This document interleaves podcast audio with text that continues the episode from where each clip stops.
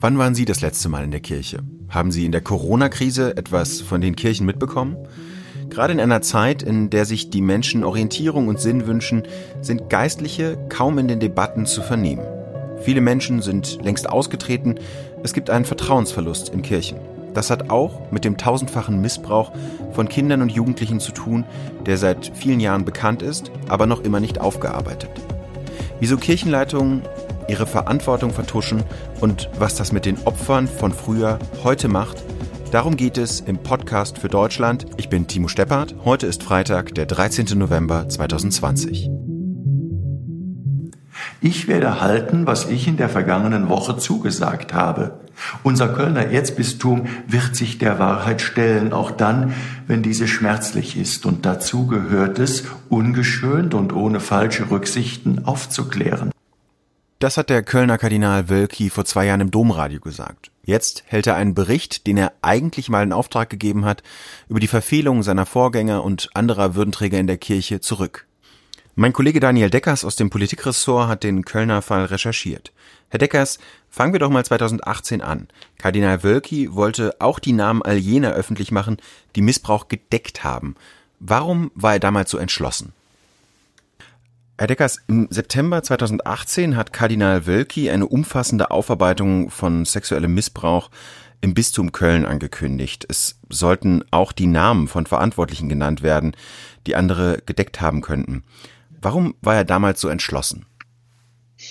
Also Wölki stand ganz unter dem Eindruck der sogenannten MHG-Studie, einer Studie, die die Deutsche Bischofskonferenz in Auftrag gegeben hatte und in der erstmal das Ausmaß, aber auch die Tiefe ähm, sexueller Gewalt in der katholischen Kirche in Deutschland erforscht worden waren. Also damals ähm, kursierten einige Zahlen, die eigentlich nur die Untergrenze dessen bildeten, was man über Täter oder Beschuldigte oder über Opfer bzw. Betroffene wissen konnte. Aber diese Zahlen waren schon so dramatisch, dass Wölki für das Erzbistum Köln entschieden hat, einen Prozess einzuleiten, ähm, an deren Ende die Verantwortlichkeiten für diese sexuelle Gewalt ähm, im Raum stehen würden, und zwar auch in der Form, dass man, dass die Öffentlichkeit wissen sollte, wer wofür Verantwortung getragen hat als Erzbischof, als Personalverantwortlicher, als Generalvikar.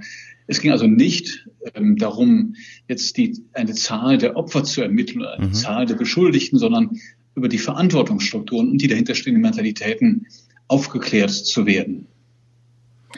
Es wurde auch ein Betroffenenbeirat äh, gebildet. Missbrauchsopfer äh, sollten die Aufarbeitung im Erzbistum Köln begleiten. Wer saß denn da drin oder wer sitzt da drin und was sollte die Aufgabe sein?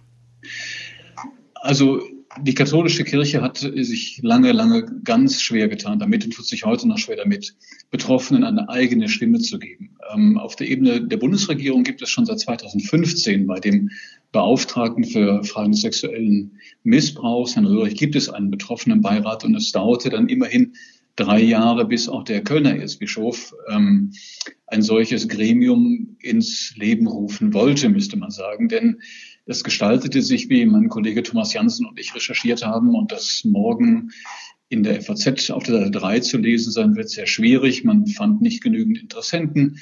Am Ende hatte man eine kleinere Zahl zusammen als die, die man ursprünglich im Blick hatte.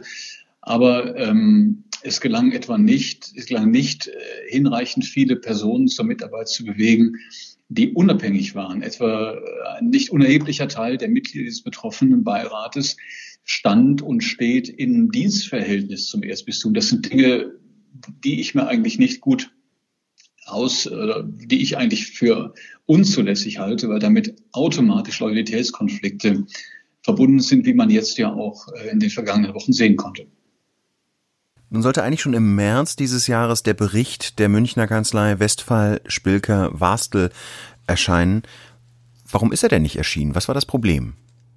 Also aus Gründen, die sich nicht so recht erschließen mögen, tauchten auf einmal Juristen auf, die ähm, sogenannte äußerungsrechtliche Bedenken ins Feld führen. Also Sie müssen sich vorstellen, jemand, der mh, hm, als Generalvikar oder als Personalverantwortlicher sich zurechnen lassen muss, dass er wissentlich Entscheidungen getroffen hat, ähm, an deren Ende Kinder und Jugendliche Opfer sexueller Gewalt wurden, weil man einen Pfarrer von A nach B versetzt hat und äh, andere ein neues Risiko, ein neues Risiko ausgesetzt hat.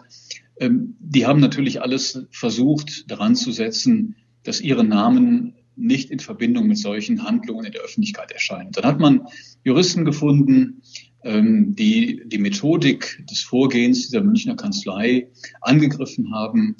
Und ähm, letztlich hat Kardinal Wölki ähm, diesen Juristen, die mandatiert wurden, äh, zwar vom Erzbistum, aber von Leuten, die ihm nicht wohlgesonnen waren innerhalb der Verwaltung, mhm. ähm, hat er denen mehr Glauben geschenkt als den Münchner Juristen, die gesagt haben, was wir machen, ist rechtssicher. Jetzt ist gestern ein Bericht des Erzbistums ähm, oder des Bistums Aachen ähm, erschienen, der eben auch von eben jener Kanzlei erstellt wurde. Die hatten offenbar keine Probleme damit. Die haben keine Bedenken, dass es da äußerungsrechtliche Schwierigkeiten gibt. Wie konnte das denn sein? Also, dass sich zwei angrenzende Bistümer so unterschiedlich entscheiden in ihrem Vorgehen?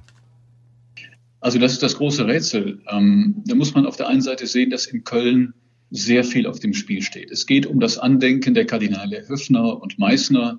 Es geht um die Ehre des langjährigen Generalvikars Feldhoff. Es geht um das Handeln des heutigen Hamburger Erzbischofs Stefan Hese und auch ähm, des Weihbischofs Dominikus Schwaderlapp, die beide äh, Generalvikare waren, beziehungsweise Hese war auch mhm. Personal. Dass da natürlich mit ganz hohem Einsatz gespielt wird und auch äh, Top-Juristen aufgeboten werden um die Münchner Juristen in ihrerseits in Schach zu halten.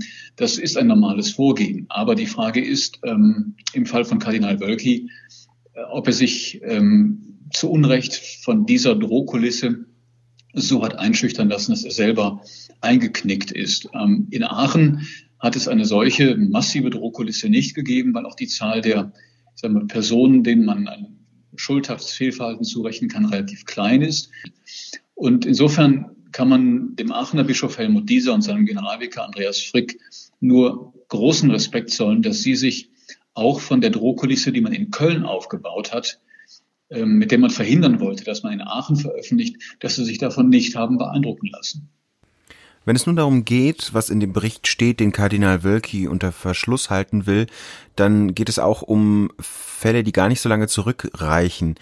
Damals im Jahr 2010 machte ein Pfarrer ein Geständnis, bewusst wurde darüber keine Notiz angefertigt, damit sie nicht den Strafverfolgungsbehörden zufallen könnte, und der beteiligte Leiter der Personalabteilung des Bistums Köln war der heutige Erzbischof von Hamburg Stefan Heese. Das heißt, das hängt irgendwie alles zusammen. Wie hat sich denn Heese verteidigt, Herr Deckers? Also Heese ist sich bis auf den heutigen Tag keiner persönlich zurechenbaren Schuld bewusst, ähm, obwohl es inzwischen zweifelsfrei bewiesen ist, dass er sich nicht im strafrechtlichen Sinne schuldig gemacht hat, nicht strafrechtlich schuldig gemacht hat, aber er hat gegen Vorschriften des Kirchenrechts verstoßen, die in einem Fall wie den, den Sie eben erwähnt haben, zwingend vorsehen, dass über das Gespräch mit einem Beschuldigten ein Protokoll gefertigt wird, dieses Protokoll von beiden Seiten unterschrieben wird. Und das ist in Köln alles nicht passiert, um diesen Mann nicht der kirchlichen Strafverfolgung auszusetzen. Stattdessen war er ein gutes halbes Jahr später Leiter der Krankenhausseelsorge in Wuppertal. Das ist ein fahrlässiges Verhalten.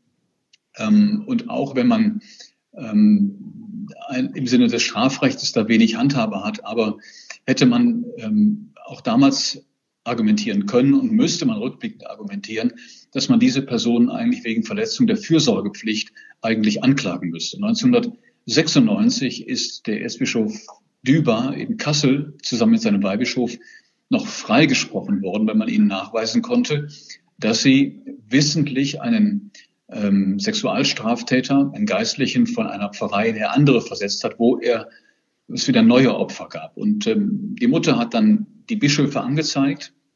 Und die Staatsanwaltschaft hat, wie ich finde, mit einer empörenden Begründung die beiden Männer freigesprochen. Ich glaube, es ist Zeit, dass die Staatsanwaltschaften in Deutschland sich die Missbrauchsfälle auch nochmal unter dem Aspekt ähm, vornehmen, wer hat eigentlich dafür Verantwortung getragen, dass Täter wieder Täter werden konnten. Wie empfindet ein Opfer sexuellen Missbrauchs das Agieren der Kirchen? Darüber habe ich mit Matthias Katsch gesprochen. Vor elf Jahren hat er öffentlich gemacht, dass er am Berliner Jesuitengymnasium Canisius-Kolleg als Jugendlicher missbraucht wurde. Heute ist der 57-jährige Sprecher des Eckigen Tischs, einer Opferorganisation. Herr Katsch, aus Aachen gibt es nun einen Bericht, in Köln wird er unter Verschluss gehalten. Wie bewerten Sie den Stand der Aufklärung? Ähm, die haben da gerade einen feinen Unterschied markiert äh, wir sind immer noch im Stand der Aufklärung, nicht der Aufarbeitung. Ähm, in einigen Bereichen wissen wir schon einiges, in ganz vielen Bereichen wissen wir kaum etwas. Ähm, das heißt, wir, bevor wir aufarbeiten können, müssen wir erstmal aufklären, was war.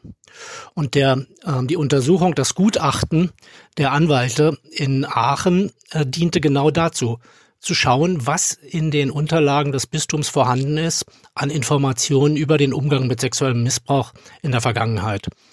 Und ähm, wir hatten vor zwei Jahren ja diese MHG-Studie, ähm, wo wir quasi ohne. Das ist eine Studie der katholischen, die vom, von der katholischen Kirche auch äh, finanziell unterstützt wurde, die systematisch aufarbeiten sollte, genau. wie viele äh, Fälle von sexuellem Missbrauch es gab. Da war enthalten, 1670 Täter und 3677 Opfer genau. äh, wurden darin als Zahlen angeführt. Aber ohne dass wir wüssten, welches Bistum, ähm, welcher äh, Verantwortliche, welcher Täter äh, dahinter steht. Und das muss jetzt umgesetzt werden in den einzelnen Bistümern, indem wir jetzt gucken, ähm, was war denn konkret in Aachen, in Köln, in Hamburg oder ähm, äh, überall. Es sind ja über 27 Bistümer, um die es hier geht. Und dazu dient so ein Gutachten, das herunterzubrechen, denn die Wissenschaftler, die diese Studie vor zwei Jahren vorgelegt hatten, hatten keinen Zugang zu den Akten. Äh, die konnten das nicht selber prüfen. Ähm, und da kommen wir gleich auch zum Problem, ähm, warum das nur eine Aufklärung ist, ähm, weil zur Aufarbeitung gehört Unabhängigkeit dazu. Und diese Anwälte, die jetzt in Aachen und in Köln tätig äh, geworden sind und zuvor übrigens auch schon in München, die sind halt ihrem Auftraggeber verpflichtet. Und das sieht man auch sehr schön daran, dass wenn der Auftraggeber sagt, nee, wird nicht veröffentlicht, dann wird nicht veröffentlicht. Was halten Sie denn für das richtige Instrument? Was müsste sich in den äh, in Bistümern tun? Naja, wir haben ähm, als unabhängige Aufarbeitungskommission des ähm, Beauftragten der Bundesregierung im letzten Jahr ein Papier, ein Eckpunktepapier vorgelegt, wie Aufarbeitung funktionieren sollte. Und da sind zentrale Prinzipien äh, definiert. Das ist Unabhängigkeit vom Auftraggeber, von der Institution, um die es geht, und Betroffenenbeteiligung. Und beides äh, kommt hier zu kurz und beides ist absolut notwendig. Ähm, diese 470 Seiten äh, starke Studie, dieses Gutachten, beschäftigt sich mit der Sicht der Täterorganisation, in dem eben die Personalakten ausgewertet werden. Das ist wichtig und richtig, aber ist eben nur ein Steinchen in diesem Mosaik der Aufarbeitung. Die Betroffenen kommen da praktisch nur am Rande vor. Ähm, was auch logisch ist, wenn ich die Perspektive der, der Täterorganisation einnehme. Das ist ganz ähnlich, wie wenn ich versuchen würde, die DDR-Geschichte aufzuklären und das nur anhand der Stasi-Akten rekonstruieren würde, hätte ich auch eine sehr einseitige Sicht auf die äh, Wirklichkeit. Und das ist vergleichbar die Situation hier. Wir brauchen unabhängige Kommissionen, wir brauchen die Beteiligung und den Blickwinkel von Betroffenen in der Aufarbeitung. Hm. Was die ähm, finanzielle Entschädigung betrifft, die die Kirche Anerkennungszahlungen nennt, ähm, gab es ja auch Verhandlungen, die zum Beispiel in diesem Jahr, wenn ich das richtig in Erinnerung habe, äh, gescheitert sind. Mhm. Woran lag das? Und warum ist es Ihnen so wichtig, dass das Entschädigung heißt? Naja, weil äh, Anerkennung bedeutet, wir anerkennen, dass euch was Schlimmes passiert ist, aber wir ähm, sind nicht schuld dran. Entschädigung heißt, ich übernehme die Verantwortung für mein eigenes Versagen als Institution, als Kirche. Also es ist ein gewichtiger Unterschied. Und das ist den Juristen, äh, die die Kirche beraten, sicherlich auch sehr bewusst. Deswegen raten sie ihren Mandanten äh, bloß nicht von Entschädigung zu sprechen. Ähm, weil wenn wir entschädigen, dann müssen wir natürlich den ganzen Schaden besichtigen. Und dann können wir nicht nur äh, die Tat selber anerkennen, also dass ein Missbrauch stattgefunden hat, sondern wir müssen auch gucken, was für Folgen hatte das im Leben der Menschen, in der Biografie. Aber Entschädigung würde eben bedeuten, dass das auch mit in den Blick genommen wird. Ich würde gerne nochmal auf diesen Aspekt eingehen, welche Konsequenzen das auch im Erwachsenenleben haben kann. Sie haben in Ihrem Buch geschrieben, ähm, dass sie ihr Erwachsenenleben teilweise hinter Milchglas geführt hätten. Ähm, also wie so, ja, so so ein versperrter Blick auf die, auf die Welt. Was bedeutet denn das konkret? Das bedeutet, dass ich ähm, mich belastet gefühlt habe, häufig depressiv war, ähm, andere er Erkrankungen entwickelt habe, äh, mein Leben als Last empfunden habe, als etwas, ähm, was ich stemmen und schaffen muss, was mir sehr schwer fällt, und ohne zu verstehen, woher das kommt. Ähm, also das Milchglas war tatsächlich ähm, die Verdrängung, die mir den Blick verstellt hat auf die Ursachen, wo das herkommt. Und äh, in dem Augenblick, wo das weggezogen war, im 2010, als ich angefangen habe, über meinen Missbrauch auch äh, öffentlich dann äh, am Ende auch zu reden, aber natürlich zunächst mal für mich das einzugestehen, du bist Opfer von sexuellem Kindesmissbrauch gewesen und das hat was mit dir gemacht. Ähm, da begann dann auch eine Auseinandersetzung mit der eigenen Biografie und ein Verständnis, ähm, wo das auf der persönlichen Ebene im Beziehungsleben ähm, aber eben halt auch äh, in der äh, bei, bei gesundheitlichen Folgen ähm, sich ausgewirkt hat. Bei Ihnen waren das zwei Padres am Jesuitengymnasium Canisius-Kolleg in Berlin, ähm, die Sie als Jugendlicher in den 70er Jahren missbraucht haben. Hm, braucht es so eine lange Zeit? 2010 haben Sie, haben Sie das äh, öffentlich gemacht, sind auf Klaus Mertes zugegangen. Ähm, braucht es einfach eine gewisse Zeit, bis man auf diese Geschehnisse in der Jugend so eingehen kann? Es ist ja so, ich habe wie viele ähm, Betroffene unmittelbar nach den Taten, also als Jugendlicher, noch versucht, ähm, das ähm, aufzudecken und mir Hilfe zu suchen. Äh, das ist gescheitert äh, an dem Vertuschungswillen des Jesuitenordens ähm, der diese Schule betrieben hat und ähm, die Vorgesetzten dieser Täter, die die Täter dann weiterversetzt haben. Ähm, es hat dann zwar am Canisius-Kolleg aufgehört, aber an anderer Stelle ging es weiter. Ähm, und das hat keine Folgen für die Täter gehabt und das hat dann aber die Folgen für die Opfer, wir reden hier von einer dreistelligen Opferzahl alleine am Canisius-Kolleg, ähm, bedeutet, dass sie das mit sich selbst ausgemacht haben. Es gab in der Vergangenheit keine Bereitschaft, ähm, auch gesellschaftlich, nicht nur in der Kirche, sondern darüber hinaus, ähm, sexuellen Kindesmissbrauch wirklich wahrzunehmen und den Opfern zu helfen. Deswegen ähm, hat das teilweise sehr lange gedauert. Die Menschen verkapseln das und äh, versuchen dann weiterzuleben und irgendwann bricht es halt durch. Und ähm, was wir aber ähm, sagen können, dass wenn wir heute Opfern, ähm, kindlichen Opfern, jugendlichen Opfern ähm, rasch professionelle Hilfe anbieten, dann lassen sich auch die Folgen ähm, im Leben der, der Menschen durchaus ähm, mildern oder mindern. Ähm, deswegen ist es ja eben so wichtig, dass wir über das Thema auch sprechen, damit wir die Opfer heute erreichen und ähm, denen möglichst rasch helfen. Ähm, uns hat damals niemand zugehört und äh, es war auch niemand bereit, äh, etwas zu tun. Ich äh, nehme den einen Fall dieses Serientäters äh, am Canisius-Kolleg, der hat sogar ein umfängliches Geständnis abgelegt gegenüber seinen kirchlichen äh, Vorgesetzten, was 2010 dann in den Akten aufgetaucht ist. Ähm, das hatte für ihn äh, keine Folgen, keine negativen Folgen.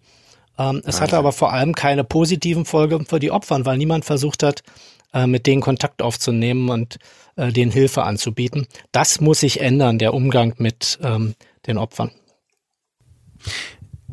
Das heißt, ich verstehe Sie aber richtig. Die beiden Fahrer, ich, so wie ich das verstanden habe, hat einer der beiden Fahrer zumindest seine Pensionsansprüche gestrichen bekommen, aber keiner von beiden hat eine, ähm, sagen wir, weltliche Strafe bekommen. Richtig? Das ist richtig. Keiner von denen ist bestraft worden.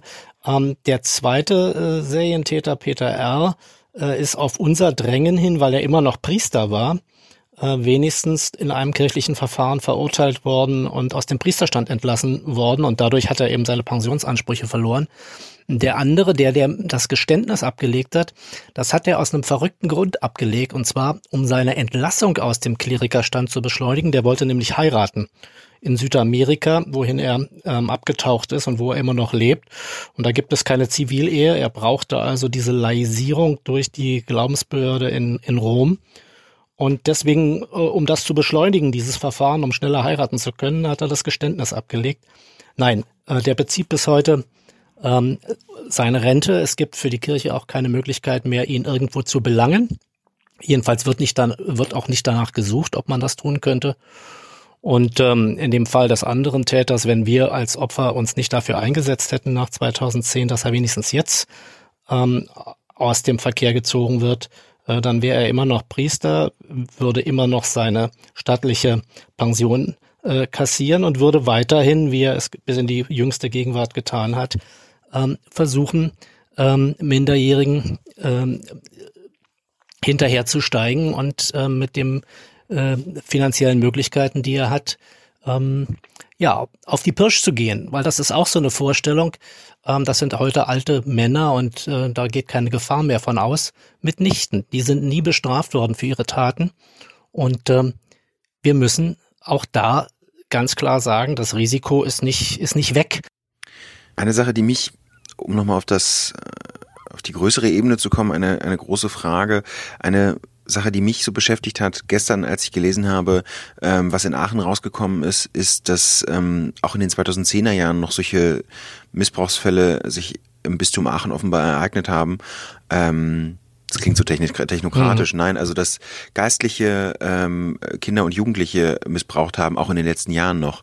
Wie schätzen Sie das ein? Tut die Kirche heute genug dafür, dass es keine weiteren Opfer gibt? Also ich komme noch mal auf diese eingangs genannte MHG-Studie, also Mannheim, Heidelberg, Gießen, die Wissenschaftler äh, zurück von 2018. Die sagen ganz klar, dass nach ihren Erkenntnissen äh, es eben nicht aufgehört hat, sondern dass es nach wie vor ähm, Fälle sexuellen äh, Kindesmissbrauchs durch Priester gibt, die nach dem gleichen Muster auch ähm, sich abspielen wie in der Vergangenheit. Also das Risiko besteht weiter und es hat sich, glaube ich, aus meiner Sicht ähm, zu wenig getan, weil auch zu wenig Bereitschaft besteht, sich mit der Vergangenheit auseinanderzusetzen. Mhm. Vielen Dank, Herr Katsch. Bitte. Missbrauch in der Kirche ist ja nicht bloß ein deutsches Phänomen. Welche Rolle bei der Aufarbeitung spielen Papst Franziskus und der Vatikan? Eine sehr ambivalente. In den letzten Jahren hat sich das Regelwerk, das kirchenrechtliche für die Ahndung sexueller Gewalt in der Kirche massiv verändert, hin zu eindeutigen äh, Vorschriften und eindeutigen Normen für den Fall, dass Amtsträger ähm, auch ihrer Verantwortung nicht nachkommen. Es ist zum Beispiel heute möglich, man könnte es möglicherweise rückwirkend tun, den heutigen Erzbischof Hesse äh, in Rom anzuzeigen wegen ähm, sozusagen eines Amtsmissbrauchs in dem Sinn, dass er ähm, seiner Pflicht damals nicht nachgekommen ist, die kirchenrechtlichen Vorschriften zu befolgen. Das wird natürlich niemand tun, jedenfalls nicht aus den Reihen der anderen Bischöfe. Ähm, aber man kann auf der einen Seite feststellen, dass die Normen präzisiert worden sind, dass die Normen verschärft worden sind, aber das reicht noch lange nicht aus, denn ähm, alle kirchlichen Strafverfahren und Disziplinarverfahren sind absolut intransparent. Und äh, viele agieren in der Kirche nach wie vor ähm, nach der Devise, wo kein Kläger, da kein Richter. Das heißt, es gilt, gelte auch die Stellung derjenigen zu stärken, ähm, denen Unrecht widerfahren ist. Das könnte man aber, dafür muss man gar nicht in Rom äh, vorstellig werden, das könnte man auch in Deutschland, dadurch, dass man eine Verwaltungsgerichtsbarkeit und eine Strafgerichtsbarkeit einführt, ein Disziplinarrecht für Kleriker. Da ist man dabei, aber auch das dauert quälend lange. Viele Menschen treten aus der Kirche aus. Was meinen Sie denn, welche Rolle spielt für diese Menschen der Missbrauchsskandal und wie sich Kirche in dem Zusammenhang verhält? Man kann in den letzten Jahren sehr unterschiedliche Korrelationen erkennen zwischen einem Anstieg der Austrittszahl und einem Rückgang der Austrittszahl. Was man aber feststellt, ist, dass seit 2013, und da reden wir hier im Wesentlichen über die Fall Thebarts, ähm, die Zahlen kontinuierlich steigen und sie gehen nicht mehr zurück, wie das noch in den Nullerjahren der Fall war. Mhm. Ich glaube, dass ähm, zwischen so viel in Bewegung gekommen ist, dass äh, nicht nur Menschen ihre Verbindung zur Kirche in Form einer kirchlichen Mitgliedschaft kappen, denen die Kirche lange nichts mehr sagt, sondern dass inzwischen auch die Kerngemeinden implodieren, weil sie den Geistlichen und vor allem den Bistumsleitungen überhaupt nicht mehr vertrauen. Wie ist es bei Ihnen? Sie haben viel dazu recherchiert, Sie sind selbst Katholik. Haben Sie dadurch nochmal anders mit der Kirche gehadert? Ich glaube, wenn jemand in diesem Feld recherchiert und Betroffenen persönlich begegnet, das geht nicht spurlos an einem vorüber. Hm. Das haben Sie ein Gefühl dafür, woran es liegt, dass wir ähm, jetzt auch in so einer tiefen Krise so wenig die Stimme der Kirchen und der Geistlichen vernehmen oder sie gehört werden? Das ist ja nochmal der andere Punkt.